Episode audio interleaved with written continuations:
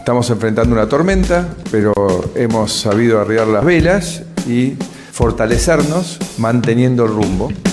Mi nombre es Alejo Paceto, soy politólogo y esto que te voy a contar es una pastilla política. Un presidente que dijo que la inflación la iba a dominar de taquito y que era de los pavos o de los bobos del mundo. A un pibe, Elegant, creo que se llama Elegant, ¿no?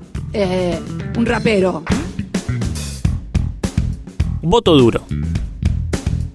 Ahora que estamos en año electoral, hay muchas palabras de la jerga política que empiezan a escucharse con mayor frecuencia, especialmente cuando se hacen especulaciones sobre los votos que recibirán o buscan captar los partidos políticos. Habrás escuchado sobre voto duro. ¿A qué se le dice y por qué? El voto duro es aquel voto emitido principalmente por militantes y simpatizantes del partido. El voto duro lo representan aquellas personas que votan al partido independientemente de quién sea candidato.